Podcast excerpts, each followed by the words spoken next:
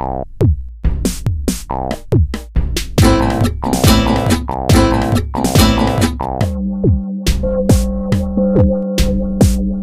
hast Post.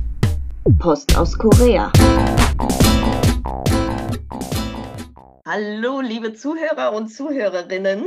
Heute ist die zweite Folge der digitalen Transformation oder Digitalisierung. Beim letzten Mal haben wir schon Alex mit seinem Interviewpartner Michael gehört und Lena mit Madeleine. Heute hört ihr Eva mit Kamil und mich, Bea, mit Diana. Hallo, ich bin Lena. Hey, grüßt euch, schön euch wieder zu hören. Dann lass uns mal am besten losstarten, nicht so viel drumherum. Ich habe nämlich Kami zur digitalen Transformation befragt. Dabei haben wir ganz, ganz viele unterschiedliche Aspekte angesprochen. Unter anderem ging es dabei um den sozialen Wandel, der mit äh, der digitalen Transformation einhergeht, die Ursachen und die Wirkung der Ungleichheit. Ähm, den Jobwandel haben wir mit aufgenommen und auch die Frage, die ganz, ganz wichtige Frage nach dem Datenschutz. Also viel Spaß bei der digitalen Wundertüte.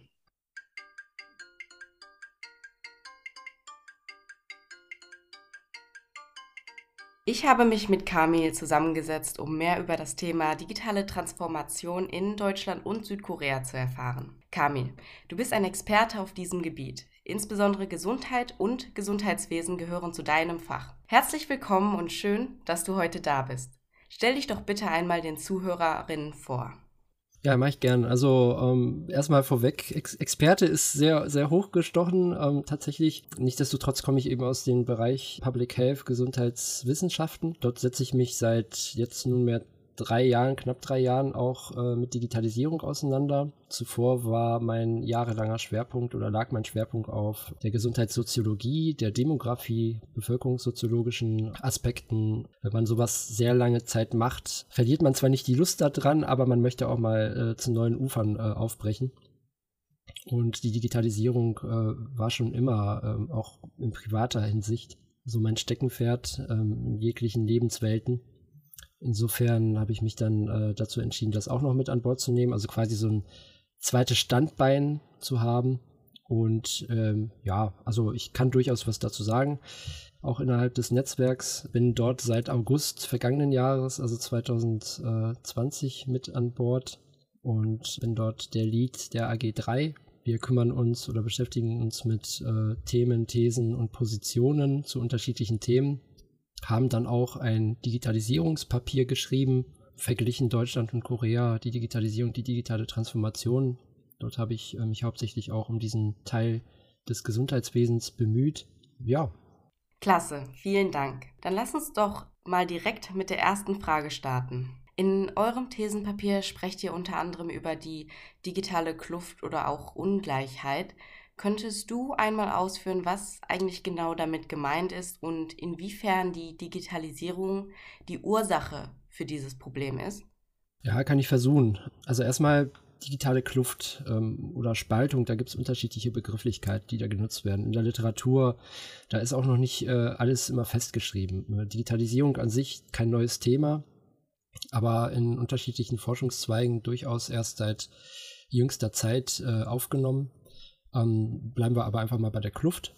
Die beschreibt halt Unterschiede im Zugang zu oder in der Nutzung von unterschiedlichen Informations- und äh, Kommunikationstechnologien. Also auch dem Internet, ne, das ist eben auch eine Kommunikationstechnologie, beziehungsweise vor allem auch dem Internet. Grund oder Gründe für so eine Kluft sind äh, dann aber vor allem technische und sozioökonomische Faktoren. Diese digitale Kluft entsteht durch oder dadurch, dass äh, Bevölkerungsteile bestimmte Voraussetzungen nicht erfüllen, wie zum Beispiel, dass sie keinen Zugang zum Internet haben. Ne? Und wenn man keinen Zugang zum Internet hat, dann hat man eben gegenüber Bevölkerungsteilen, die Zugang zum Internet haben, einen Nachteil. Ne? Also so eine Kluft führt beziehungsweise verstärkt dann auch bereits bestehende Ungleichheiten. Ähm, daher rührt dann auch dieser Begriff der digitalen Ungleichheit. Das sind dann Ungleichheiten, die aufgrund von digitaler Kluft eben entstehen, auf anderer Ebene, aber schon da waren. Ja, also diese Ungleichheiten existieren innerhalb einer Bevölkerung sowieso schon, werden dadurch aber verstärkt äh, bzw. auf eine andere e Ebene gehoben. Und diese These der digitalen Ungleichheit sagt also, ähm, dass das Medium Internet die gesellschaftliche Teilhabe der ohnehin schon besser gestellten eben erhöht Im Umkehrschluss werden Menschen mit geringeren bildungsmäßigen, ökonomischen oder eben sozialen Ressourcen von digitalen Informationen und von der digitalen Partizipation abgeschnitten.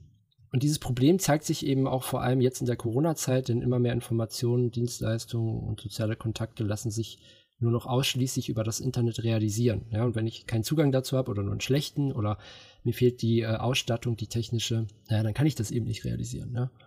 Es werden auch immer mehr Ausbildungs- und Berufsbereiche digital äh, vorausgesetzt oder äh, digitalisiert. Ähm, auch die digitalen Kompetenzen werden vorausgesetzt. Diese Möglichkeiten und Chancen bleiben zum Beispiel eben den wirtschaftlich Schwachen, und ich sage jetzt bewusst wirtschaftlich schwach, ähm, es kursiert immer so dieser Begriff sozial schwache äh, Menschen, aber ähm, oder Personen, aber das ist eigentlich wirtschaftlich schwach meiner Auslegung nach. Es gibt durchaus wirtschaftlich schwache Personen, die äh, ein sozial starkes Umfeld haben können. Ne? Insofern würde ich da unterscheiden wollen. Aber das war schon seit Beginn des Internetzeitalters so.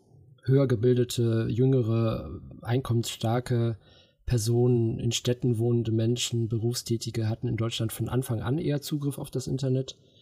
Das halte eben noch bis heute nach. Und ähm, am schwierigsten wiegt aktuell die Kluft und Ungleichheit äh, von Schulkindern äh, innerhalb der Corona-Pandemie. Das sieht man ja ganz gut. Äh, da spielen aber eben noch viel mehr Faktoren eine Rolle, wie ähm, das Vernachlässigen der Digitalisierung des Bildungswesens seit etlichen Jahren. Aber da will ich jetzt nicht noch extra ein Fass aufmachen. Wie gesagt, ähm, diese Ungleichheiten gab es schon immer. Die Digitalisierung ist also weniger Ursache als eben Verstärker von bereits vorhandenen Kluften und Ungleichheiten innerhalb der Gesellschaft. Ja, also die Digitalisierung darf nicht äh, missverstanden werden als ähm, Ursache von Ungleichheit, sondern diese Ungleichheiten gab es schon. Die werden eben nur verstärkt dadurch, dass dieser Transformationsprozess an einigen Bevölkerungsteilen auch vorbeigeht. Die digitale Ungleichheit ist ein Problem, das viele kommen sehen oder bereits da ist. Dabei entstehen, wie ihr in eurem Thesenpapier aufführt, neue Chancen, neue Berufswege, zum Beispiel der Cloud-Architekt. Werden aktuell bereits in Deutschland und Südkorea Maßnahmen unternommen, vielleicht von der Regierung, um der Kluft entgegenzuwirken oder vorzubeugen? Ja, ähm, dazu kann ich gerne was sagen. Ähm, wobei vorweg, da zeigt sich leider auch so ein bisschen, dass ich nicht so ganz Experte bin, wenn ich mich jetzt äh, gleich äußere, aber trotzdem mache ich es gerne, weil eine Meinung hat man ja irgendwo immer und die ist auch irgendwo fundiert. Also erstmal zu Südkorea, da kann ich hauptsächlich nur meine persönliche Perspektive anbieten. Und zwar kommt es mir eben so vor, als wäre Digitalisierung beziehungsweise die digitale Transformation in einem der fortschrittlichsten Länder der Welt äh, weniger das Problem dass die ähm, digitale Teilhabe innerhalb der südkoreanischen Bevölkerung eben weitestgehend unproblematisch ist. Jeder hat dort ein Smartphone, ist klar, aber jeder hat eine Anbindung oder fast jeder hat eine Anbindung zum Internet und so weiter. Aber wie gesagt, da will ich mich nicht so weit aus dem Fenster lehnen. Das äh, überblicke ich noch nicht komplett. In Deutschland auf der anderen Seite scheinen mir da noch sehr viel mehr Steine im Weg zu liegen. Dazu reicht meine Expertise leider auch nicht so ganz. Äh, nichtsdestotrotz ähm, sage ich dann lieber mal was zu einigen Maßnahmen, die es äh, vor allem in Deutschland noch benötigt. Äh, bewusst nicht zu Maßnahmen, die bereits unternommen wurden. Auf dem Papier stehen viele geschrieben, aber das, was umgesetzt wurde, ähm, naja, da, da gibt es wirklich einen Leck. Ich beziehe mich einmal auf ähm, oder vor allem dabei auf die gesellschaftliche Perspektive. Also es gibt unterschiedliche Perspektiven, die man jetzt einnehmen könnte, dann würden wir hier bis morgen noch sitzen. So viel vorweg. Äh, der Wille ist zwar da, hatte ich ja gerade schon ein bisschen formuliert, aber die Umsetzung, äh, wie man aktuell auch an der Corona-Situation ganz gut sieht, ähm, die Umsetzung ist wirklich ähm, ja das Problem oder die Herausforderung.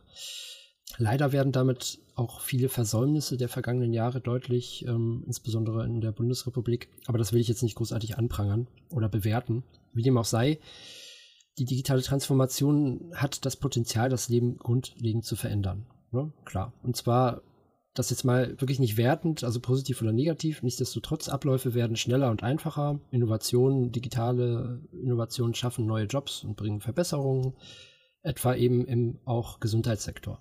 Ja. Dazu muss aber nicht nur die digitale Infrastruktur funktionieren, sondern auch die technische Entwicklung. Ja, die muss auch vorangetrieben werden. Außerdem müssen digitale Kompetenzen vorangetrieben werden, weil es bringt ja nichts, wenn ich jemanden äh, neue Technik vorlege und äh, diese Person hat gerade gelernt, mit Steinen Feuer zu machen. Ja, also das, das passt nicht aneinander. Also da müssen die Kompetenzen irgendwie auch vorangetrieben werden die Technik haben wir hier in Deutschland und zwar sehr, sehr viel davon. Wir sind auch, was das angeht, in der Entwicklung durchaus immer noch führend, meiner Einschätzung nach, aber die Kompetenzen im Umgang damit, die fehlt. Darüber hinaus müssen vor allem auch wirtschaftlich schwache Bevölkerungsteile in den Fokus genommen werden. aber insgesamt, wie gesagt, mein Eindruck ist, dass es hier noch viele Maßnahmen benötigt, anstatt dass bereits konkrete Lösungsansätze vorliegen. Also es gibt durchaus, wie gesagt, Überlegungen und äh, irgendwelche Agendas. Viel steht auf dem Papier. Das klingt auch eben ganz gut. Am Ende des Tages entscheidet aber die Umsetzung. Und hier sind wir meiner persönlichen Ansicht nach äh, wirklich noch ein bisschen hinterher. Das betrifft, ähm, wie gesagt, äh, vor allem die Infrastruktur, aber auch die Kompetenz im Umgang mit dem Ganzen. Oft ist man auch nicht gewillt zu investieren in neue Technik. Dann hört man sowas wie, wieso? Wieso soll ich das jetzt hier anschaffen? Die Schreibmaschine schreibt doch immer noch, ja. Gut, das war jetzt überspitzt, aber trifft meiner Meinung nach den Punkt. Ähm, zumal Digitalisierung auch längst ähm, zu einem Hintergrundrauschen geworden ist, ja, in der Gesellschaft, in allen Gesellschaften oder in die meisten Gesellschaften. Ich meine damit, dass der Transformationsprozess ähm, doch schon lange im Gange ist. Ja, wir leben also längst im digitalen Zeitalter. Der große Hype um Digitalisierung oder ist schon eigentlich längst vorbei, diese, dieser wirklich große Hype. Ähm, da ist es fast schon besser von Postdigitalisierung zu sprechen. Damit meine ich, dass wir längst Herr über die Digitalisierung geworden sind. Ja, also wir haben eigentlich das Ganze schon längst unter Kontrolle. Ähm, und zwar insofern, als dass wir uns bewusst für oder gegen Digitalität in unterschiedlichen Lebensbereichen entscheiden können. Wenn man zum Beispiel einen Roboter zum Kochen haben möchte, macht das Kochen an sich eben keinen Spaß mehr. Dann kocht der Roboter für einen, ja. Dann kann ich mich bewusst dafür oder, dagegen entscheiden, ob ich jetzt Spaß am Kochen haben möchte. Und dann brauche ich eben keinen Roboter mehr. Oder wenn, oder hier so ein, so ein Thermomix oder wie das da heißt, ja. Oder wenn wir in vollautomatischen Häusern leben, äh, verlieren wir lebenswichtige Bezüge zur Welt damit. Wollen wir das? Wollen wir diese Bezüge verlieren? Wir können also differenzieren. Bringt mir das was? Also wir leben in einem Zeitalter, wo wir auch differenzieren müssen. In Deutschland kommt es mir aber oft so vor, als ob wir uns einfach nur gegen alles stellen oder vieles verteufeln. Wie gesagt, die Schreibmaschine, die schreibt auch immer noch. Damit verliert man aber den Anschluss. Ähm, Maßnahmen müssen deshalb im Sinne dieses postdigitalen Gedankens entwickelt werden. Nicht eben noch äh, im Sinne der Digitalisierung an sich, weil die, die ist schon abgeschlossen. Wir sind digitalisiert. Aber wie gesagt, das ist nur eine Meinung und jetzt auch nicht vielleicht ganz konkret die Antwort auf äh, die Frage, aber da will ich mich nicht zu weit aus dem Fenster lehnen, äh, denn äh, da kann man auch, äh, ja, auch was Falsches sagen und dann, das möchte man ja auch nicht. Muss man sich denn jetzt um seinen Bildungsweg oder Beruf, in dem man ohne Computer arbeitet, sorgen? Also bleiben uns Berufe wie beispielsweise Altenpfleger, Kindergärtner, Lehrer und Psychologen ähm, etc. Berufe, die mit der Arbeit am Menschen zu tun haben, erhalten oder wird es auch dort eine Verschiebung geben, zum Beispiel ins E-Learning? Und welche Jobs werden deiner Meinung nach eigentlich komplett verschwinden und welche könnten wohl kaum von der Digitalisierung verdrängt werden? Wow, das waren viele Fragen. Ich versuche mal, ähm, ich versuche mal, das irgendwie zusammenzufassen. Also erstmal so ein Blick in die Zukunft ist immer schwierig. Ne? Also eine Kristallkugel hätte man gerne, hat man aber meistens nicht. Insofern sind ähm, konkrete Aussagen dazu immer irgendwie auch Prognosen und wie man es zum Beispiel von Wetterprognosen her kennt, äh, weiß man ja, dass die auch stündlich falsch liegen können. Nichtsdestotrotz zeichnen sich ein paar Entwicklungen ab. Also es wird Verschiebungen geben, ganz klar, aber eben nicht in allen Bereichen. Ähm, Sorgen muss man sich meiner Einschätzung nach, nach äh, aber nicht machen. Äh, die Arbeitswelt und der Bildungssektor ist ähm, aktuell sehr stark von Homeoffice oder Distance Learning oder Distance Teaching geprägt. Das bedeutet jetzt aber nicht, dass äh, die Uni wegrationalisiert werden kann, also die Präsenz in der Uni oder die Präsenz am Arbeitsplatz. Ähm, ich kann mir gut vorstellen, dass mittelfristig Hybride entstehen aus digitalen Präsenz, dass sich das durchsetzt. Viele wollen ja auch gar nicht, also äh, Homeoffice zum Beispiel, ähm, am Anfang war ein großer Hype drum, alle haben schon ewig nach Homeoffice verlangt und dann aber doch gemerkt, also einige Personen haben dann doch gemerkt, oder sogar viele Personen, dass Homeoffice auf Dauer nicht glücklicher macht oder nicht so glücklich, wie sie sich das vorgestellt haben. Und viele wollen dann doch irgendwie zwei, dreimal in der Woche ins Büro, ja. Aber auch hier muss sich zuerst äh, etwas in der Einstellung dem, dem gegenüber, also dem Ganzen ändern. Also wir müssen erstmal grundsätzlich eine Offenheit dazu haben, und, und das auch wieder nicht verteufeln. Also Homeoffice ist schlecht oder Büro ist schlecht oder Distance Teaching ist schlecht. Einfach äh, an dieser Stelle vielleicht auch so ein bisschen positiv dran gehen und die äh, Chancen dessen ähm, so ein bisschen nutzen und dann wirklich mittelfristig so, so eine Art hybride Lösung anbieten. Vor allem aber die technischen Voraussetzungen müssen bei den Menschen sichergestellt werden. Das ist eben der größte Punkt. Und eben diese Kompetenzen im Umgang damit. Insgesamt ist das aber nichts Neues also das analog in Teilen durch digital ersetzt wird, ja. Das geht aber auch nicht überall wiederum. Und das muss es auch nicht. Am Ende steht wieder die rationale Entscheidung, also die Frage nach dem Mehrwert. Und das sollte nicht nur rein wirtschaftlich betrachtet werden, meiner Ansicht nach, sondern eben auch irgendwo äh, sozial oder gesellschaftlich oder auch politisch oder wie auch immer, ja, Kosten Nutzen und so weiter. Grundsätzlich, wenn man solche Entscheidungen trifft, sollte man immer alle Beteiligten, Politik, äh, Wirtschaft, Wissenschaft, Gesellschaft, also wirklich alle an diesem Prozess beteiligen, äh, um eine Entscheidung zu finden. Dann wiederum bei Jobs, wo der direkte Kontakt essentiell ist, äh, kann ich mir eine Verschiebung äh, wiederum nur schwer vorstellen. Also eine Verschiebung in nur ein Extrem sowas wie zum Beispiel digitale Kitas oder digitale äh, Physiotherapie ist meiner Einschätzung nach eben nicht möglich.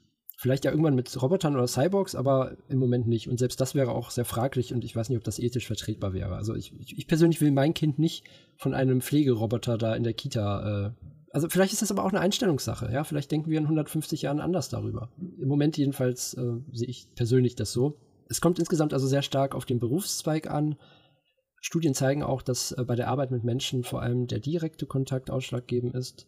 Das wäre dann gar nicht mal so gut, wenn wir es auf digital umstellen, ja. Also wenn die Leute da daran oder danach verlangen, warum sollen wir dann auf äh, digital umstellen? Jedenfalls nicht komplett. Ja. Im Gesundheitssektor zum Beispiel gibt es durchaus Möglichkeiten, Dinge digital auszulagern digitale Sprechstunden beim Arzt, ja, oder sowas. Trotzdem spielt der Mensch letztendlich dabei immer eine sehr wichtige Rolle. Also auch die digitale Sprechstunde wird ja nicht mit einem Roboter geführt oder mit einer KI. Die aktuellen Substitute, diese digitalen Substitute, meine ich, sind eben noch keine vollautonomen künstlichen Intelligenzen, die wir dann wirklich als Ersatz für einen Mensch nehmen können. Und ähm, immer die Frage dabei, will man das überhaupt? Also wieder dieses postdigitale Gedankengut, ja es werden zwar schon KI-basierte Unterstützungssysteme im zum Beispiel Gesundheitssektor eingesetzt, es braucht aber immer noch Menschen, um das alles zu kontrollieren, leiten etc. Und Umfragen zeigen auch, dass äh, die Beteiligten, ob Patienten oder Heilberufler oder wie auch immer Mediziner, dass die den menschlichen Kontakt eben auch trotzdem haben wollen. Also der Mensch ist ja ein Wesen, was auf soziale Kontakte angewiesen ist. Ein sozialer Kontakt kann aktuell nicht ersetzt werden durch eine KI. Das geht einfach nicht. Ob solche Jobs im Gesundheitssektor dann irgendwann verschwinden werden oder, also speziell jetzt im Gesundheitssektor oder von digitalen Prozessen verdrängt werden, ist auf jeden Fall nur schwer zu beantworten, meiner Ansicht nach. Wenn man äh, in die Geschichte blickt, haben neue Technologien ja immer irgendwelche Berufszweige verändert oder aussterben lassen. Einer der größten Einschnitte war ja zum Beispiel die Industrialisierung. Ja, die Digitalisierung ist das auch, ist auch ein großer Einschnitt oder die digitale Transformation, um genauer zu sein. Aber in der Geschichte der Menschheit ist das eben nichts Außergewöhnliches. Es entstehen ja auch dann immer neue Berufe, neue Berufszweige, wo es doch wieder Menschen benötigt. Und so eine Transformation passiert ja auch nicht von heute auf morgen. Ist also meistens auch absehbar und planbar. Da braucht sich meiner Ansicht nach daher auch keiner Sorgen machen. Eins ist aber klar, ähm, wir sind inmitten einer Transformation, ja, denn es werden nicht nur neue digitale Technologien eingeführt, das wäre ja ähm, eine reine Form der, der Digitalisierung. Es ist auch schon seit mehreren Jahren so, dass digitale Technik die Gesellschaft im Kern verändert und damit natürlich auch die Lebenswelt. Um, und Arbeit und Bildung gehören nun mal dazu. Vielleicht nochmal lange Rede, kurzer Sinn auch hier. Ich kann mir Hybride vorstellen. Aktuell sind wir ja in so einem Modell oder Testmodell oder Pre-Test oder wie auch immer, Corona-bedingt. Ähm, hat also auch nicht alles Nachteile. Wir sind äh, oder wir müssen mit der Digitalität jetzt äh, bewusst leben.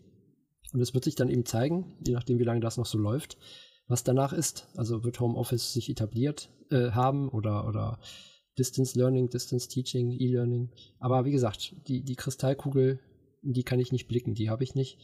Eine Tendenz sehe ich aber schon. Das erste Kapitel in eurem Paper beschäftigt sich mit der digitalen Transformation im Gesundheitswesen. In eurem Paper nennt ihr dort ein Videospiel als Therapiemöglichkeit. Würdest du für uns diese Methode einmal genauer erklären? Ja, klar, gerne. Ähm, gemeint sind Games for Health oder Serious Games. Äh, diese gibt es sowohl analog als auch digital. Im Paper beziehe ich mich vor allem auf die digitalen Varianten. Diesen Teil habe ich dann ja auch geschrieben. Da stehe ich auch gerne für ein. Ähm, solche Spiele sollen die Menschen bei der Erhaltung der Gesundheit unterstützen. Also Krankheiten vermeiden oder die Menschen therapeutisch bzw. rehabilitativ begleiten. Ein expliziter Gesundheitsnutzen also für alle Beteiligten letztendlich. Das ist jetzt aber nur ein ganz kleiner Aspekt im Zusammenhang mit der digitalen Transformation im Gesundheitswesen. Meiner Meinung nach aber ein sehr weitreichender, also wichtiger. Etabliert ist das bereits. Viele Studien haben gezeigt, dass Games äh, oder digitale Games, Videogames, ja, als Intervention ähm, zu sehr guten Ergebnissen führen, zum Beispiel zur Ablenkung bei Schmerzen oder chronischen Erkrankungen, äh, bei der Krebstherapie oder zur Wiedererlangung von motorischen oder kognitiven Kompetenzen, nach einem Schlaganfall zum Beispiel, ähm, aber eben auch präventiv oder gesundheitsfördernd. Äh, der Vorteil ist, dass man solche Spiele in viel mehr Settings einsetzen kann als traditionelle Therapien, also neben Klinik und Reha, auch daheim oder am Arbeitsplatz und überall, ja. Da steckt auch noch sehr viel ungenutztes Potenzial. Das ersetzt zwar kein Fachpersonal, soll es auch nicht, aber das erweitert die Möglichkeiten. Und wie sich zeigt, eben mit Erfolg. Ich habe mir auch die Frage gestellt, ob die größte Schattenseite der Digitalisierung der Datenschutz der Bevölkerung ist. Vor einigen Jahren gab es einen Datenhack mit ähm, erpresserischen Folgen in Finnland, wo Patienten der Psychotherapie gedroht wurde, ihre Krankenakten zu veröffentlichen, sofern diese Patienten nicht zahlten. Es gibt eine ganze Reihe Vorfälle dieser Art. Ich habe jetzt einen besonders sensiblen Fall herausgepickt und in diesem Zusammenhang frage ich dich, ob die Sorge der Menschen um ihren Datenschutz begründet ist oder sind wir in Deutschland und Südkorea gut genug geschützt und Schlagzeilen dieser Art sind dann eher die Ausnahme. Also das Fass möchte ich, möchte ich jetzt nicht so ganz äh, weit öffnen. Ähm, also so viel auslassen, dazu möchte ich mich vielleicht auch gar nicht. Ich habe eine persönliche Meinung. Ähm, ich versuche das jetzt aber so objektiv wie möglich zu halten. Es ist nun mal so, dass dem Datenschutz äh, eine immer wichtigere Bedeutung zukommt, ja, seitdem wir im Internetzeitalter leben. Fast jeder von uns hinterlässt einen digitalen Fingerabdruck. Ja, die meisten von uns benutzen Social Media und Co. Es kursieren so viele Daten von einem selbst äh, im Internet. Das lockt auch Kriminelle an, die Reibach machen wollen, ja. Und, und das lässt sich im Internet sehr schnell Reibach machen. Durch Betrügereien, durch äh, Hacken von Daten, durch vielerlei, äh, ich sag mal, Fehlverhalten, ohne dass jetzt ähm, Personen, ähm, ohne jetzt Personen nahe zu treten äh, oder nahe treten zu wollen. Aber es ist nun mal Fehlverhalten. Und das hat wiederum was mit Kompetenz zu tun. Ähm, das, das ist aber einfach auch so und wird auch immer so sein. Das war auch bereits äh, zu rein analogen Zeiten so. Ja, also auch da gab es Betrügermaschen und alles Mögliche. Da wurden in Telefonbüchern wurden, äh, wurde nach Namen gesucht, so wie jetzt ähm, äh, bei der Verteilung der Impfdosen, ja, Leute, die äh, älter klingende Namen hatten, dort wurde dann der Enkeltrick oder so angewandt, ja. Also es gab diese Betrügereien immer schon. Es muss einfach mehr für den Schutz getan werden. Ja, das ist aber auch wieder so eine pauschale Aussage. Ähm, aber die, die stimmt nun mal. Es wird zu wenig für den Schutz getan. Das Problem ist nur, dass Hacker, also jetzt speziell auf das Digitale äh, bezogen, dass Hacker immer einen Schritt voraus sein werden. Die werden uns immer einen Schritt voraus sein. Ähm, wenn das nicht der Fall wäre, gäbe es sie auch nicht. Ja? Also es gäbe keine Hacker, wenn wir ihnen einen Schritt immer voraus wären. Weil dann wäre das ja gar nicht lukrativ, da Arbeit zu investieren. Das ist nur einmal der Preis für die vielen Vorteile, die das Internet oder die, die Digitalisierung bietet. Ja, also ohne mich jetzt, wie gesagt, äh, zu sehr da auszulassen. Es, es kommt sehr auf die Kompetenz oder auf den kompetenten Umgang äh, damit an. Und was Deutschland und Südkorea speziell angeht, ja, also wenn man im Internet ist, begibt man sich in einen Raum, wo man sich dessen bewusst sein muss, dass Daten fließen, auch persönliche Daten, und egal wie viel für den Schutz getan wird, man ist immer in irgendeiner Weise Form gläsern. Und ähm, man kann immer Opfer einer äh, Attacke werden, eines Hackerangriffs und so. Aber es gibt ja Möglichkeiten, sich zu schützen. Hast du denn einige Tipps für unsere Zuhörerinnen zum Datenschutz im Alltag? Ja, da gibt es etliche. Also im Prinzip kommt es auf das eigene Verhalten an. Ähm, ich zähle einfach mal auf, das, das macht die Sache vielleicht am einfachsten. Zum Beispiel ganz einfach die Preisgabe von personenbezogenen Daten auf, auf ein Mindestmaß reduzieren. Dort, wo zum Beispiel kein Sternchen ist, man kennt das ja, man muss irgendwie Name und sowas ein, eingeben, wenn man sich irgendwo registriert. Auch immer gucken, wo man sich registriert oder ob das jetzt wirklich sein muss. Ob man nicht auf die Inhalte auch so zugreifen kann. Aber wenn man sich registrieren muss, wirklich das Ganze auf ein Mindestmaß reduzieren. Nicht, nicht eine Telefonnummer an, eingeben, wenn, wenn ich das nicht muss. Fotos müssen nicht öffentlich gemacht werden. Also wo man direkt zu erkennen ist. Muss man nicht, kann man, muss man nicht. Jede App hat Einstellungen, um zu sagen, nee, das sollen jetzt hier nur meine Freunde sehen oder nur die engsten Freunde oder, oder irgendwie sowas, ja. Äh, aber auch auf irgendwelchen Internetseiten. Außer man möchte öffentlich sein, eine öffentliche Person sein äh, Mails von unbekannten Absendern kritisch betrachten. Wirklich auch Mails lesen. Also eine E-Mail wirklich von, von Anfang bis Ende lesen und, und auf Zeichen achten, auf Warnsignale achten. Äh, wenn da steht, klicken Sie auf diesen Link. Diesen Link vielleicht mal mit der rechten Maustaste ähm, rauskopieren. Linkadresse kopieren, in den Browser setzen, ohne die zu öffnen und zu gucken, was ist das eigentlich für ein Link? Ja, oder den durchscannen lassen äh, unterschiedliche E-Mail-Adressen verwenden für private Zwecke, für geschäftliche Zwecke, für sowas wie Einkaufen, ja, oder also unterschiedliche E-Mail-Adressen verwenden. Ähm, Mache ich auch. Ähm, funktioniert fabelhaft, ja. Also ähm, ich habe auch, äh, das hat nichts mit Schizophrenie zu tun oder so. Man hat, äh, oder per gespaltenen Persönlichkeiten. Das, ist, äh, das hat was mit Organisation zu tun. Und dann ist es auch nicht so schlimm, wenn eine E-Mail-Adresse gehackt wird. Dann ist da eben nicht alles. Sichere Passwörter wählen. Ja, also zwölf Zeichen. Und dann auch wirklich kryptisch oder eine Eselsbrücke. Also mindestens zwölf Zeichen. Und nicht irgendwo auf dem Zettel auf dem Schreibtisch liegen lassen. Privatsphäre-Einstellungen anpassen, Browser-Einstellungen prüfen, ähm, Berechtigung von Apps so weit wie möglich beschränken. Browserverläufe löschen und, und, und. Also einfach der kompetente Umgang mit den eigenen Daten. Wenn ähm, mir jemand einen Brief schreibt, würde ich ja auch nicht, dass äh, ihn jeder lesen kann und stelle den dann öffentlich auf einen Marktplatz eingerahmt aus, ja. Im Internet ähm, kann aber alles eingesehen werden, wenn genug kriminelle Energie dahinter steckt. Dazu muss ich eben meine Daten so gut wie möglich schützen. Das reicht, oder da reicht es oft äh, aus, auf so Komfortfunktionen zu verzichten, wie automatische Logins, ja, sondern einfach sich wirklich immer manuell einloggen ähm, aber das hat wirklich jeder letztendlich selbst in der Hand.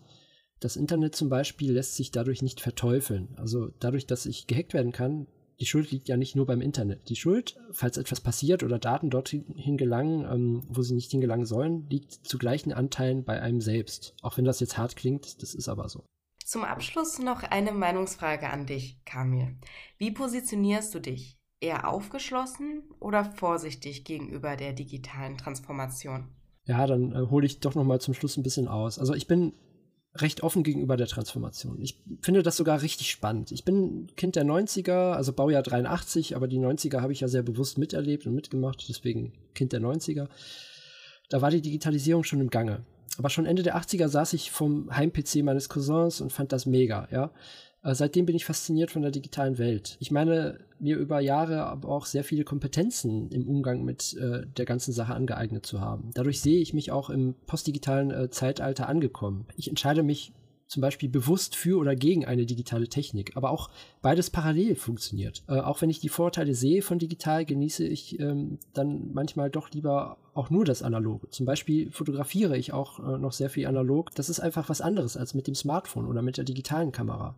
Da muss man sich Gedanken machen über das Bild. Ja, so, so ein Film, der kostet, keine Ahnung, 5, 6, 7, 8 Euro.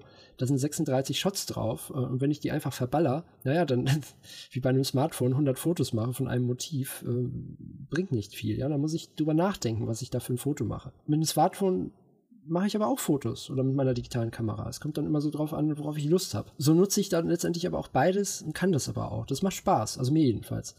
Ähm, ich bin also gerne aufgeschlossen, aber enthalte mich auch gerne. Transformation bedeutet ja auch, dass wir das analoge Zeitalter irgendwann komplett verlassen. Man sieht aber auch, dass Trends wiederkommen. Ja, also wenn wir von Transformation an sich sprechen, würde das ja bedeuten, irgendwann leben wir gar nicht mehr analog. Dann würde es sowas wie analoge Fotografie gar nicht mehr geben. Aber diese Trends kommen ja auch wieder. Äh, nicht wenige scheinen mir auch äh, überdrüssig äh, am ganzen Digitalen zu sein. Ich finde aber, dass man nicht in Extreme rutschen muss oder sich gegen die Transformation stellen sollte. Aufgeschlossen sein ist gut, aber dann braucht es eben noch digitale Kompetenzen oder technische Kompetenzen oder von mir aus auch Medienkompetenz.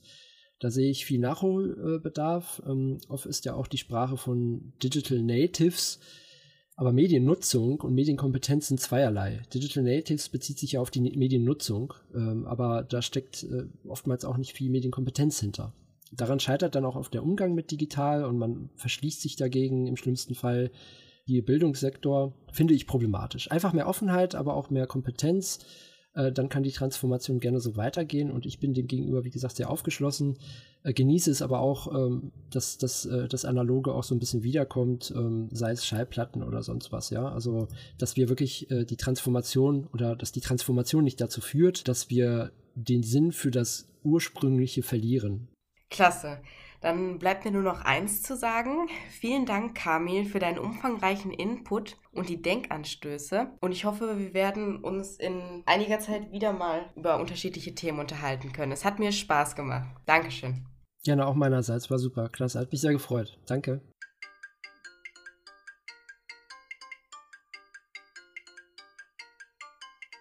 Ja, Kamil, danke nochmal für das Interview. Sehr spannend fand ich den Beitrag, wo beleuchtet wird, wie der Zugang zur Bildung mit dem Fortschritt der Digitalisierung ja zu immer mehr Ungleichheit führt. Also wirklich spannende Fragen und spannende Gedanken, die da von Kamil geäußert wurden. Wichtig fand ich auch, wie Kamil gesagt hat, dass man selber entscheiden soll, wo und in welchem Ausmaß jeder von uns die Digitalisierung nutzt also zumindest dort, wo wir es entscheiden können. Ähm, er hat ja das Beispiel der Küchenmaschine genommen und natürlich zum einen nimmt sie die Arbeit weg, aber sie kann dir auch die Freude von etwas Schaffen wegnehmen. Es hängt möglicherweise auch damit zusammen, wie man, wie man diesen, diese Aufgabe von beispielsweise Kochen jetzt betrachtet. Wenn es eher eine Last ist, dann freut man sich natürlich über jede Erleichterung. Betrachtet man Kochen oder Backen aber eher als Vergnügung, ähm, die man mit Hingabe erfüllt, so sollte man sich vielleicht nicht eine Küchenmaschine oder ähnliches holen. Ja, weil es eben. Weil es den Spaß nimmt.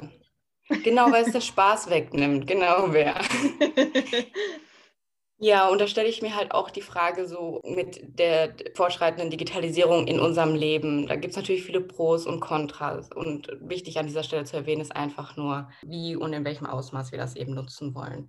Und da wollte ich euch mal fragen, wo seht ihr denn da? Wo positioniert ihr euch denn da?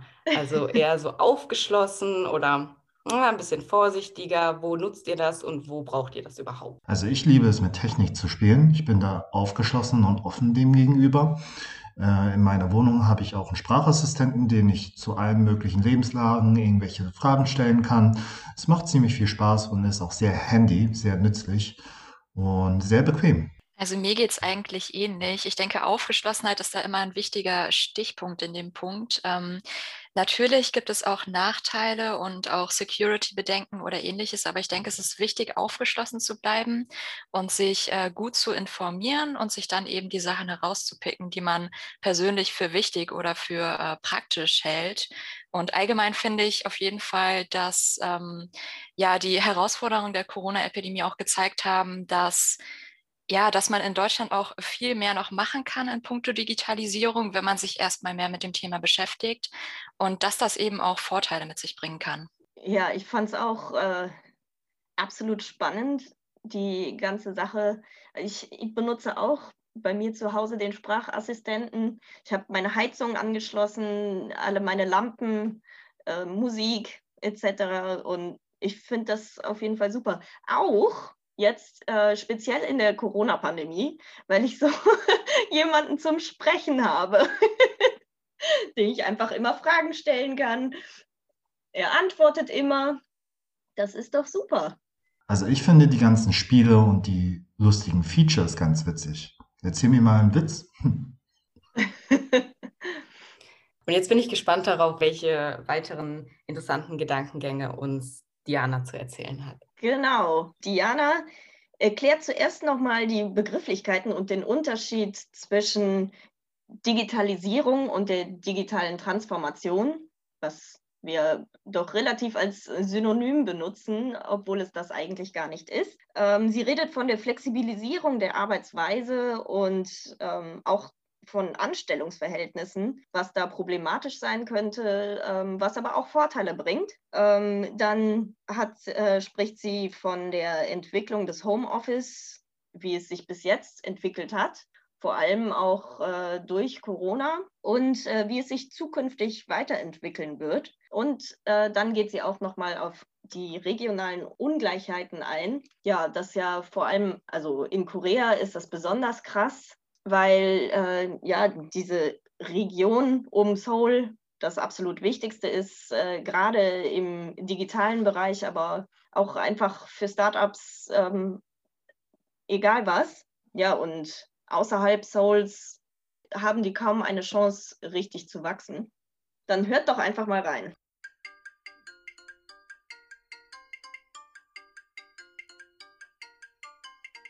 Hallo Diana, schön, dass du heute dabei bist und vielen Dank, dass du dir die Zeit genommen hast. Heute dreht sich die Folge um das Thesenpapier, das du zusammen mit Madeleine, Kamil und Michael geschrieben hast. Ein besonders spannendes Thema, das man gerade in Zeiten der Corona-Pandemie deutlich spürt. Und alle drei fokussierten Themen habe ich bereits erlebt. So konnte ich mit meiner Hausärztin bereits kontaktlos kommunizieren. Im Unterricht an der Uni läuft sowieso seit einem Jahr alles digital. Und in der Arbeitswelt, dein Hauptfokus im Thesenpapier, ändert sich alles in Richtung Homeoffice. Ich freue mich auf deine Erläuterungen dazu gleich. Aber stell dich doch bitte erst einmal unseren Hörern vor. Ja, hallo Bea, schön, dass ich heute dabei sein darf. Mein Name ist Diana, ich bin 33 Jahre alt und beruflich war ich jetzt fünfeinhalb Jahre an einer Universität tätig erst als Doktorandin, dann als wissenschaftliche Mitarbeiterin im Bereich Wirtschaftswissenschaften mit dem Länderschwerpunkt Korea. Aber ab heute, heute ist der 1. Mai, an dem wir das aufnehmen, bin ich offiziell Referentin in einem Landesministerium von NRW und werde mich in Zukunft um die Außenwirtschaftsförderung zwischen NRW und Innovationsmärkten, also auch Korea, kümmern. Was verbindet dich mit Korea? Also wie bist du auf Korea gekommen? Ja, eine längere Geschichte. Vor circa zehn Jahren wollte ich nach meinem Bachelorabschluss in Volkswirtschaft Auslandserfahrung sammeln. Und aufgrund einer koreanischen Kommilitonin bin ich dann auf Korea gekommen. Wir haben uns da ein bisschen drüber unterhalten und sie meinte, ja, ist eigentlich ein sehr sicheres und spannendes Land. Ich kannte Korea damals überhaupt nicht. Ähm, aber ja, ich habe mich dann bei der Auslandshandelskammer für ein Praktikum beworben und wurde auch genommen. Und dann bin ich 2011 für vier Monate erstmal nach Korea gegangen und habe das Praktikum gemacht, im Anschluss auch noch eins bei Siemens in Korea.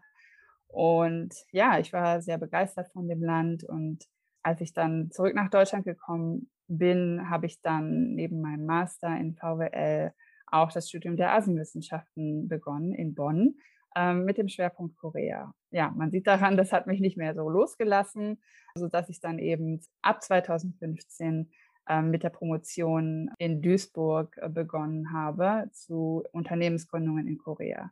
Also ich konnte da ein Wirtschaftsthema mit Korea ja, kombinieren.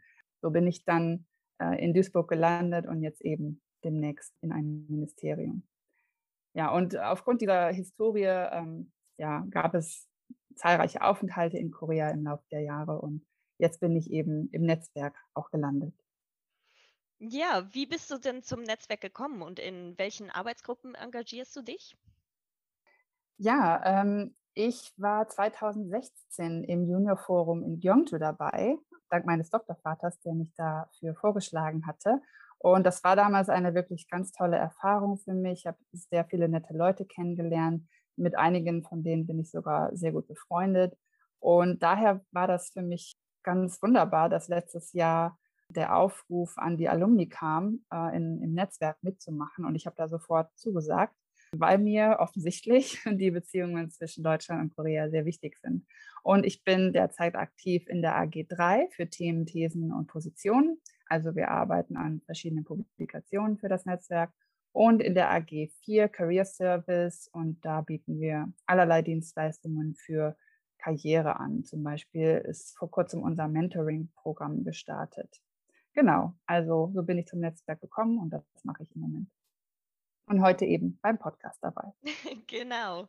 Ja, vielen Dank. Ähm, so, und nun zum heutigen Thema. Diana, du hast dich im Rahmen des Thesenpapiers zur digitalen Transformation in Deutschland und Südkorea vor allem mit dem Einfluss der digitalen Transformation auf die Arbeitswelt beschäftigt und erwähnst dabei zwei Trends. Könntest du diese noch einmal für die Zuhörer erläutern? Klar, sehr gerne. Also zum einen habe ich mich in meinem Part mit der Flexibilisierung der Arbeit und dem verstärkten Einsatz von ähm, kognitiven Systemen beschäftigt. Also ersteres meint nicht nur die örtliche und zeitliche Flexibilisierung der Arbeit, die durch die digitale Transformation stattfindet. Wir sprechen ja häufig von Digitalisierung, aber eigentlich äh, sollte es digitale Transformation heißen sondern auch die Flexibilisierung von Beschäftigungsverhältnissen. Also natürlich gelingt es uns durch die Anwendung von digitalen Werkzeugen. Wir wissen das alle, weil wir es seit Corona eben sehr viel benutzen, E-Mail oder Kommunikationsplattformen wie Teams oder Slack oder Videokonferenzsysteme wie Zoom oder Skype etc., ähm, dass wir dadurch eben die Arbeitsweise flexibilisieren können. Und wir müssen eben nicht mehr nur von 8 Uhr morgens bis 17 Uhr an einem bestimmten Ort sein, um zu arbeiten, sondern wir können überall da, wo es Strom und Internet gibt, mit unserem Laptop die Arbeit erledigen und eben dann, wenn es für uns und die Deadline passt. Deswegen ist häufig im Moment auch, ähm, wenn man auf Jobportalen nach Jobs sucht, auch der Filter Homeoffice oder Remote Work zu finden. Aber ich habe ja eben auch davon gesagt, das könnte eben zur Flexibilisierung von Beschäftigungsverhältnissen führen, denn Unternehmen können dadurch, dass wir eben überall und zu jeder Zeit arbeiten können, eventuell weniger Festangestellte beschäftigen, stattdessen mehr auf Freelancer setzen.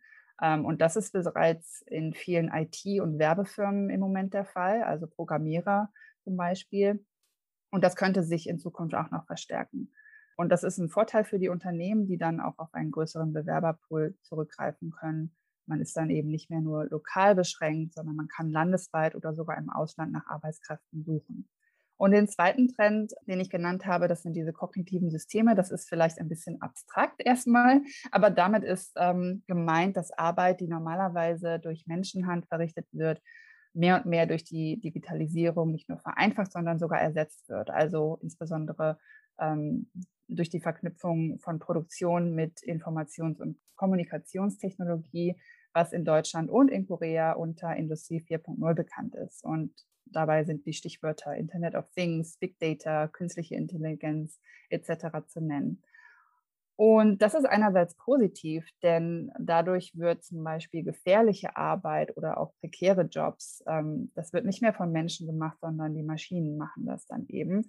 Aber andererseits ähm, wird dann oft befürchtet, dass gerade dann Jobs von gering qualifizierten wegfallen können. Und interessant vielleicht für die Zuhörer hier, das könnte sogar Koreanisten betreffen, die ähm, überlegen, äh, Übersetzer oder Dolmetscher zu werden. Denn es könnte ja sein, dass Bücher oder Filme in Zukunft dann eben nicht von menschlichen Übersetzern übersetzt werden, sondern durch eine KI, also eine künstliche Intelligenz. Meiner Meinung nach wird das allerdings noch eine Weile dauern, bis das 100% Realität ist, denn ja, Sprache ist eben nicht nur die Wörter, sondern es ist immer auch Kultur und es geht auch immer um die menschlichen Beziehungen. Also das dauert, glaube ich, noch ein bisschen. Oh ja. Und wir haben alle schon mal Google Übersetzer Translate. ja. Genau. Super interessant alles. Ähm, auf einige Punkte kommen wir gleich nochmal zu sprechen. Mhm. Ihr habt das Thesenpapier im September 2020 verfasst. Zu der Zeit war in Deutschland die erste Welle vorbei und in Korea schien es auch nur vereinzelt zu Infektionsclustern zu kommen. War damals bereits absehbar, wie sich das Homeoffice kurz- oder langfristig entwickeln wird? Ich würde sagen eher nicht. Also nach dem ersten Lockdown in Deutschland im April 2020 ähm, sank der Anteil der Leute, die im ähm, Homeoffice arbeiteten im, im Sommer und auch im Herbst in Deutschland wieder. Also wir wissen das alle, im Sommer lief es recht gut. Die Infektionszahlen waren recht niedrig und viele Leute wollten wieder zurück ins Büro. Aber mit der zweiten Welle und dem Lockdown Light ab November in Deutschland ähm, und der vor allen Dingen der sich verschärfenden Lage im Januar diesen Jahres, also 2021, wurde dann Homeoffice äh, wieder vermehrt genutzt. Und ich persönlich dachte damals äh, im September, als ich das Thesenpapier mitgeschrieben habe, auch überhaupt nicht, dass wir jetzt, also Mai 2021, fast schlimmer noch dastehen als im März 2020. Und ich dachte auch überhaupt nicht, dass ich mehr als ein Jahr lang im Homeoffice verbringen werde. Allgemein, ich habe noch mal ein bisschen recherchiert, eine Studie, eine neuere Studie von März 2021 vom Bayerischen Forschungsinstitut für digitale Transformation geht davon aus, dass jetzt, wo Homeoffice so hoch wie nie ist, also wir sind ja im Moment in der dritten Welle in Deutschland, sie geht davon aus, dass das Potenzial weitgehend erschöpft ist. Sie haben herausgefunden, dass fast die Hälfte der Umfrageteilnehmer ähm, mindestens teilweise im Homeoffice sind. Und laut der Studie liegt das auch an der neuen Arbeitsschutzverordnung des Bundesministeriums für Arbeit und Soziales, die seit Januar 2021 in Kraft ist. Und diese schreibt vor, dass Arbeitgeber verpflichtet sind, Homeoffice anzubieten, soweit keine betrieblichen Gründe entgegenstehen. Ob das aber auch langfristig so bleibt, ist schwer einzuschätzen. Ich persönlich beobachte bei mir selbst und auch in meinem Bekanntenkreis eine sogenannte Homeoffice-Müdigkeit.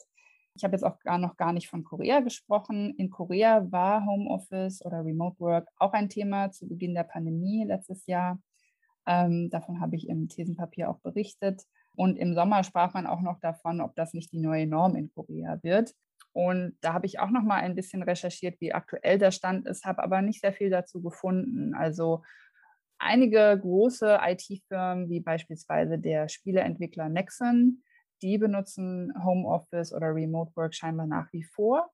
Aber ich habe generell den Eindruck, dass es sich in Korea nicht so durchgesetzt hat, weil Korea, ähm, ich denke, die meisten Zuhörer wissen das auch, ja keinen richtigen Lockdown erlebt hat. Also die Regierung hat das mit dem Virus viel besser in den Griff bekommen als bei uns.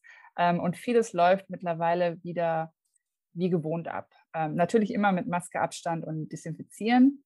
Ja, scheinbar auch in der Arbeitswelt. Und das äh, hat sich eigentlich auch schon in der Umfrage vom letzten Jahr wieder gespiegelt, als die meisten Arbeitgeber, die dort befragt wurden, ähm, gesagt haben, dass wahrscheinlich Homeoffice nicht nach der Pandemie so stark genutzt werden wird. Also die meisten ähm, waren dagegen und das ist scheinbar auch tatsächlich der Fall. Ich habe auch selbst eine kleine Umfrage für meine Forschung ähm, unter Startup-Unternehmen durchgeführt und das kam, oder diese Studie, diese Umfrage kam auch zu einem ähnlichen Ergebnis. Also, dass die meisten unsicher waren ähm, oder eher abgeneigt davon waren, Homeoffice oder Remote Work in Zukunft auch zu nutzen. Du erwähnst im Thesenpapier, dass bezweifelt werden kann, dass sich das Homeoffice in Korea durchsetzen wird im Vergleich zu Deutschland. Könntest du hierzu noch einmal genauer Bezug nehmen und welche Gründe gibt es hierfür und für wie wichtig hältst du diese? Ja, ähm, wie erwähnt, also es scheint so, dass sich das Homeoffice in Korea nicht so durchgesetzt hat und im Fall von Deutschland, äh, glaube ich, ist es noch ein bisschen unsicher. Und ich glaube, das liegt ähm, nicht an der technischen Seite. Also im Thesenpapier habe ich ja auch erläutert, dass selbst in Deutschland, wo wir immer äh, über unser langsames Internet meckern, die Infrastruktur und auch die Werkzeuge, also die digitalen Tools vorhanden sind. Sondern ich glaube, das liegt an der oft unterschätzten sozialen Funktion, die Arbeit hat. Ähm, und die ist in Korea noch viel stärker ausgeprägt als in Deutschland. Also während wir in Deutschland ja schon einen Großteil ähm, des Tages mit unseren Kollegen verbringen und dann eben auch soziale Verbindungen entstehen, arbeiten die Koreaner ja im Schnitt von der Stundenanzahl her noch viel mehr. Und die Kollegen und das Unternehmen wird somit zu einer Art Familie. Und das Wir-Gefühl ähm, unter dem Kollegium ist nochmal ein ganz anderes als in Deutschland. Und das gilt natürlich nicht nur am Arbeitsplatz, sondern überall in der Gesellschaft. Bei jüngeren Koreanern mag das vielleicht jetzt ein bisschen anders sein. Die denken vielleicht auch ein bisschen in die westliche Richtung, aber generell denke ich, dass die Tendenz noch besteht. Und deswegen sind die sozialen Kontakte auf der Arbeit so wichtig. Und ähm, deshalb ähm, ist auch dieses für jüngere ähm, Koreaner das oft nervige Team-Dinner, also Heshik. Ähm, deswegen ist das auch so wichtig, um eben den Zusammenhalt zu stärken. Und das alles ist ja durch Remote Work oder Homeoffice nicht möglich. Und ja, ich glaube deswegen, das ist ein Grund, warum sich sowas in Korea nicht durchsetzen wird. Und zudem glaube ich auch, dass es noch ein Vertrauensproblem gibt. Ähm, man kann ja im Homeoffice schlechter kontrollieren, ob zu Hause auch wirklich gearbeitet wird. Ähm, das ist in Deutschland übrigens auch so. Das haben auch einige Umfragen gezeigt, dass da die, die Chefs noch ein bisschen Probleme haben. Und es gibt ja auch durchaus Kollegen, die zu Hause vielleicht nicht so fleißig sind. Und ja, wenn man dann eben Homeoffice erlauben möchte, vermehrt, dann, dann braucht man eben ein Vertrauen ähm, unter den Kollegen. Und wie soll man das, ähm, dieses Vertrauen herstellen, wenn man eben keine teamstärkenden Aktivitäten macht? Man muss sich ja mit dem Unternehmen oder auch seiner Arbeit sehr stark identifizieren. Und das ist einfach in Corona-Zeiten sehr schlecht möglich, sowohl in Korea als auch in Deutschland. Also ich glaube, äh, an diesen beiden softeren Faktoren liegt es eher. Und ich erwähnte ja eben meine kleine eigene Umfrage und da habe ich das ähnlich herausgefunden, dass die, ähm, die Befragten eben signifikant unzufriedener sind mit der allgemeinen Arbeitssituation und auch mit den sozialen Aspekten der Arbeit, also dem Austausch und der Begegnung mit Kollegen. Und ich glaube, deswegen ähm, wird sich Homeoffice vielleicht in Korea weniger durchsetzen als in, in Deutschland.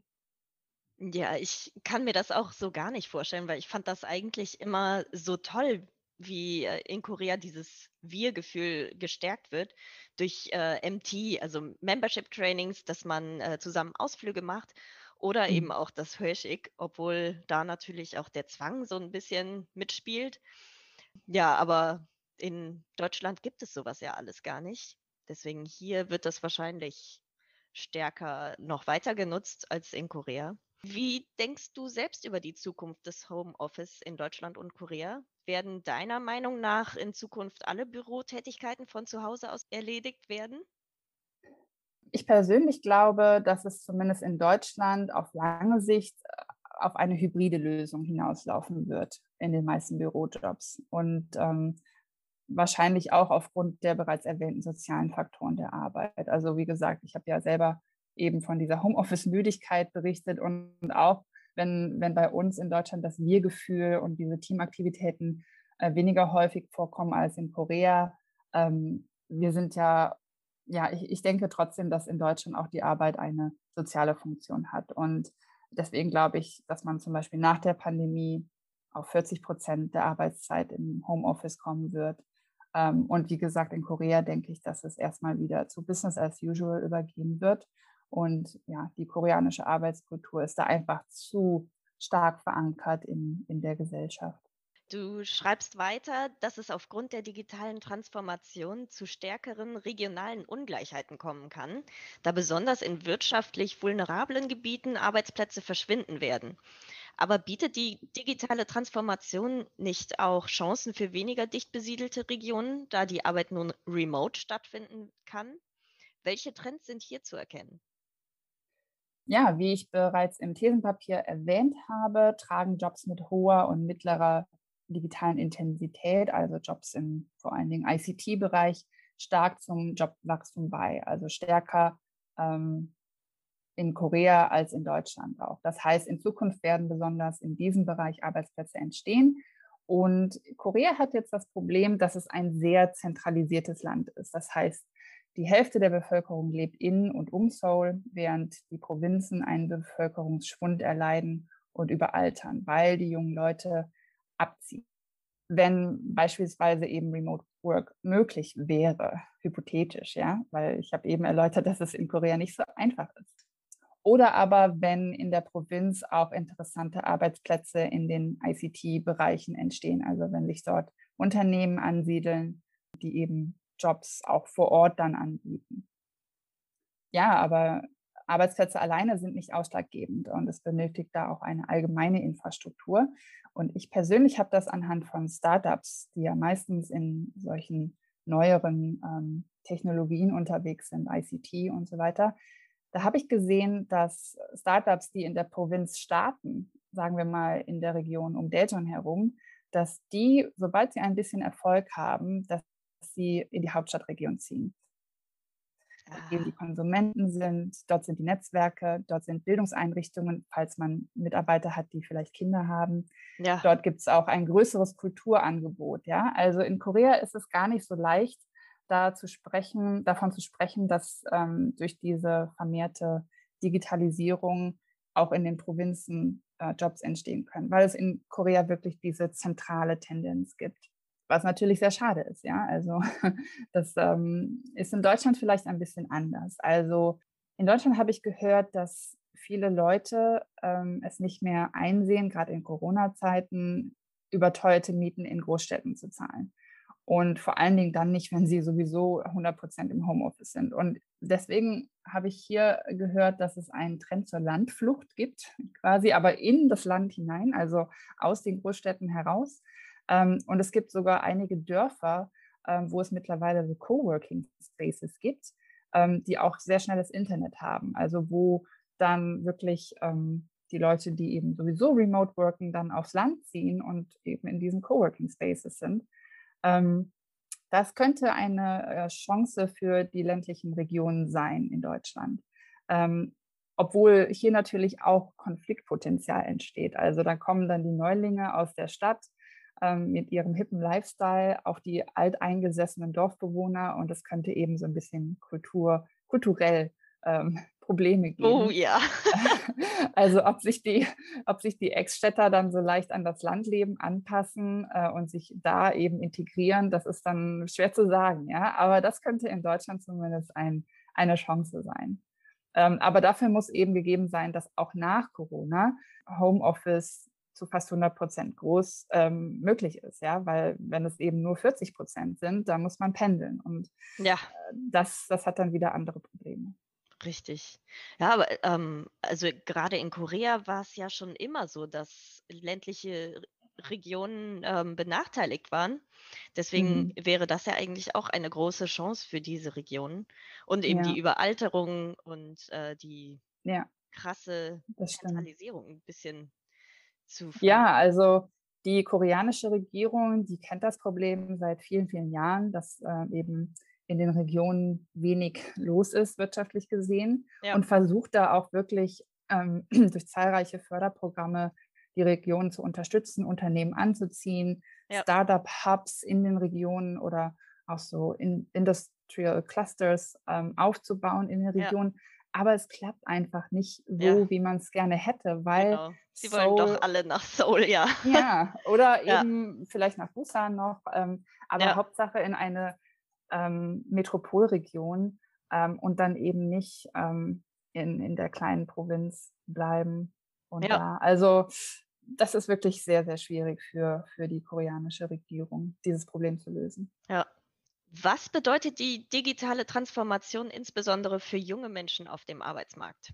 Ja, wie gesagt, es könnten vor allen Dingen für junge Menschen interessante Jobs mit den neuartigen Technologien ähm, entstehen, die auch viel Potenzial für Kreativität schaffen. Also alles, was mit ICT zu tun hat. Ja, das sind so die Zukunftstrends, wo, wo vor allen Dingen junge Leute auch mehr Zugang haben. Ja, also Gen Z kann viel besser mit dem Internet umgehen oder mit den neuen Technologien.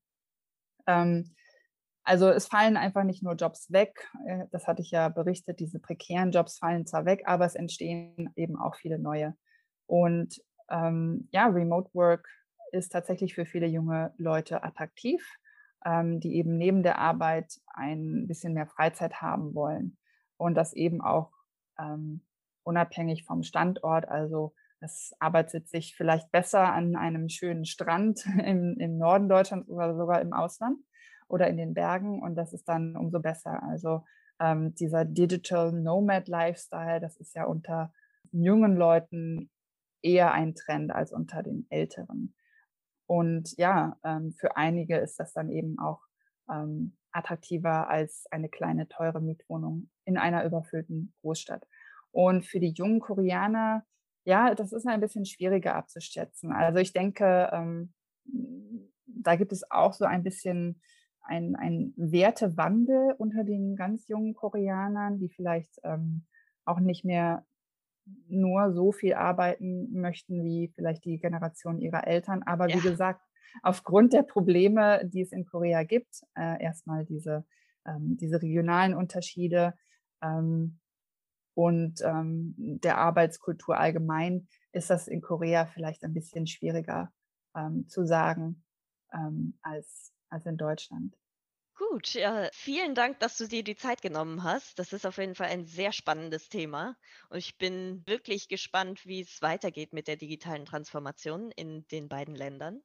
Ja, schön, dass du da warst. Ja, gerne, gerne. Also ähm, ich finde das Thema selber sehr spannend und ähm, ich bin selber mal ähm, gespannt darauf, wie es zum Beispiel nächstes Jahr dann ein Jahr, also noch ein Jahr später dann aussieht genau. ähm, bei uns in der Arbeitswelt. Und ja, wir sind ja live dabei. Also Richtig. Vielleicht, können wir, vielleicht können wir uns in einem Jahr noch einmal sprechen. Genau, dann gibt es Updates. Genau. Ja, vielen Dank. Bis zum nächsten Mal. Danke auch, Lea.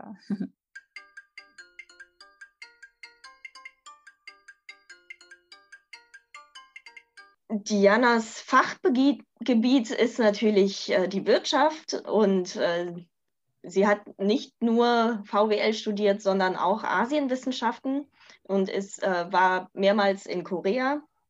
Deswegen kann sie uns einiges äh, über die Unterschiede in Deutschland und Korea erzählen und vor allem auch übers Homeoffice.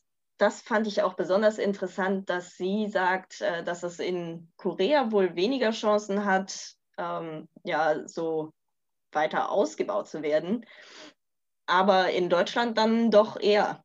Was meint ihr dazu? Also okay. ich arbeite seit Monaten durchgängig im Homeoffice. Du arbeitest seit Monaten im Homeoffice. Wie ist das denn für dich?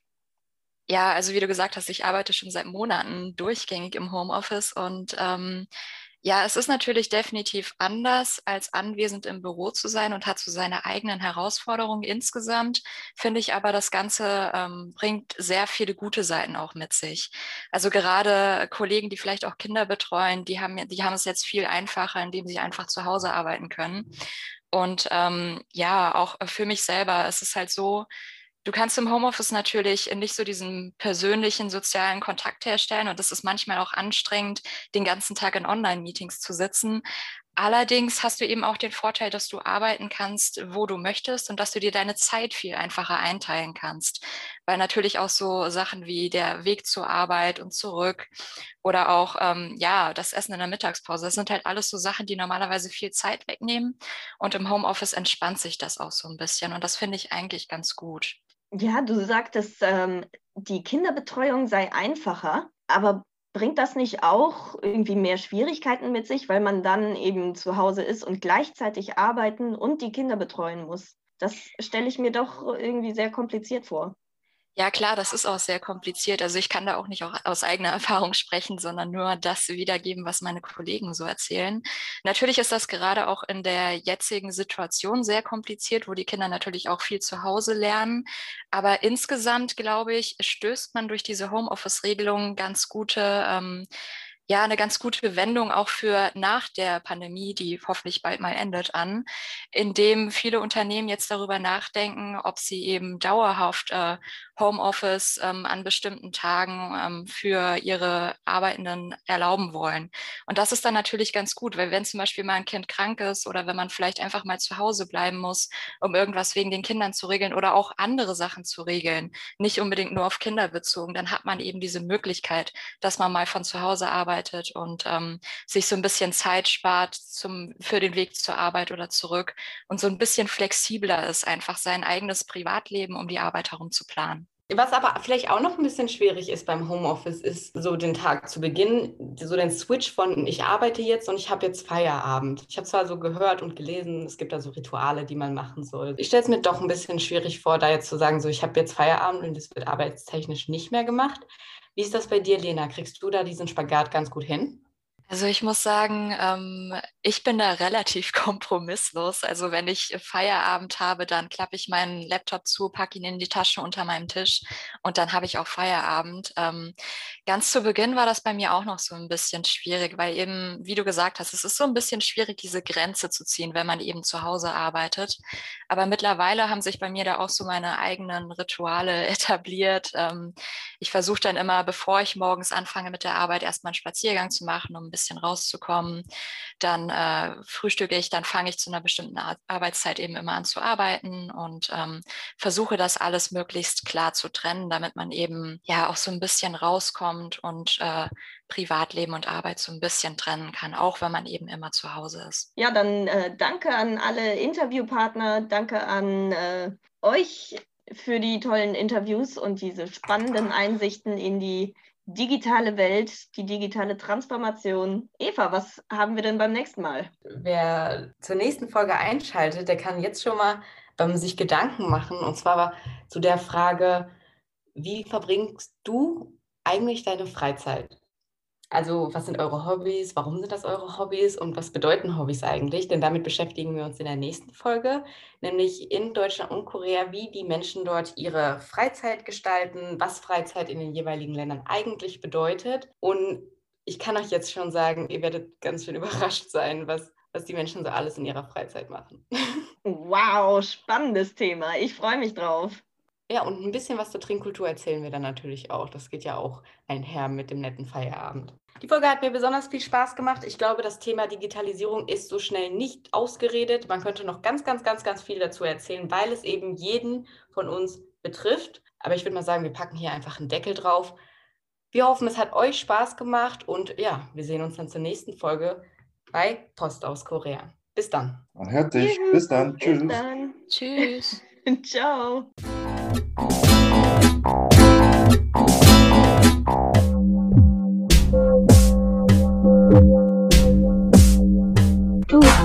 Post. Post aus Korea.